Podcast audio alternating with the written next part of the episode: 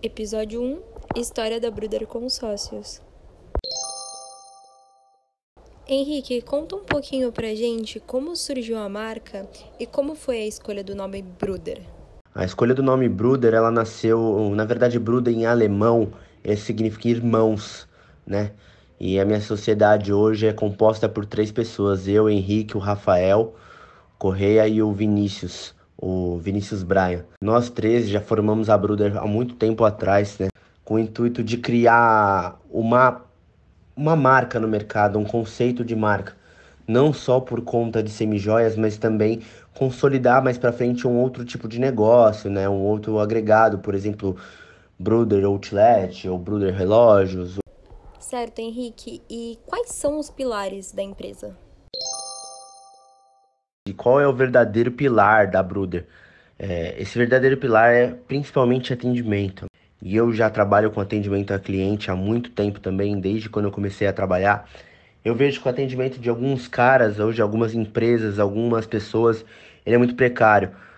A empresa pode ter um bom preço, a empresa pode ter um, um portfólio muito grande e os caras não conseguem atender, não conseguem gerar o, o, o valor ao negócio. Um negócio sem valor ele cai. Não importa o que aconteça, você pode ganhar milhões de, de fato porque seu preço é bom, mas uma hora ele cai por conta do valor. Ele não tem valor no mercado. Ele não agrega valor, não agrega conteúdo às pessoas. Segundo, respeito ao cliente. Não importa qual é o problema do cliente, você tem que atender. Isso não é nem questão de atendimento, isso é questão de respeito.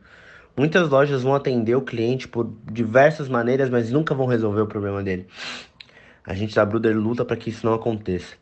Luta para que isso não aconteça de forma alguma. O terceiro pilar, na verdade, não ficou.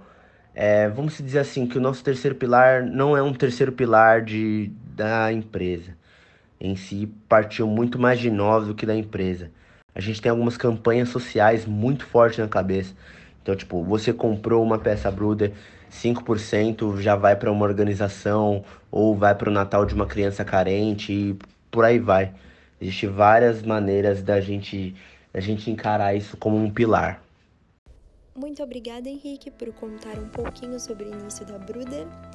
Esse foi o nosso primeiro episódio do podcast. No próximo episódio, a gente vai falar um pouquinho sobre as peças. Muito obrigada a todos que escutaram e até o próximo episódio.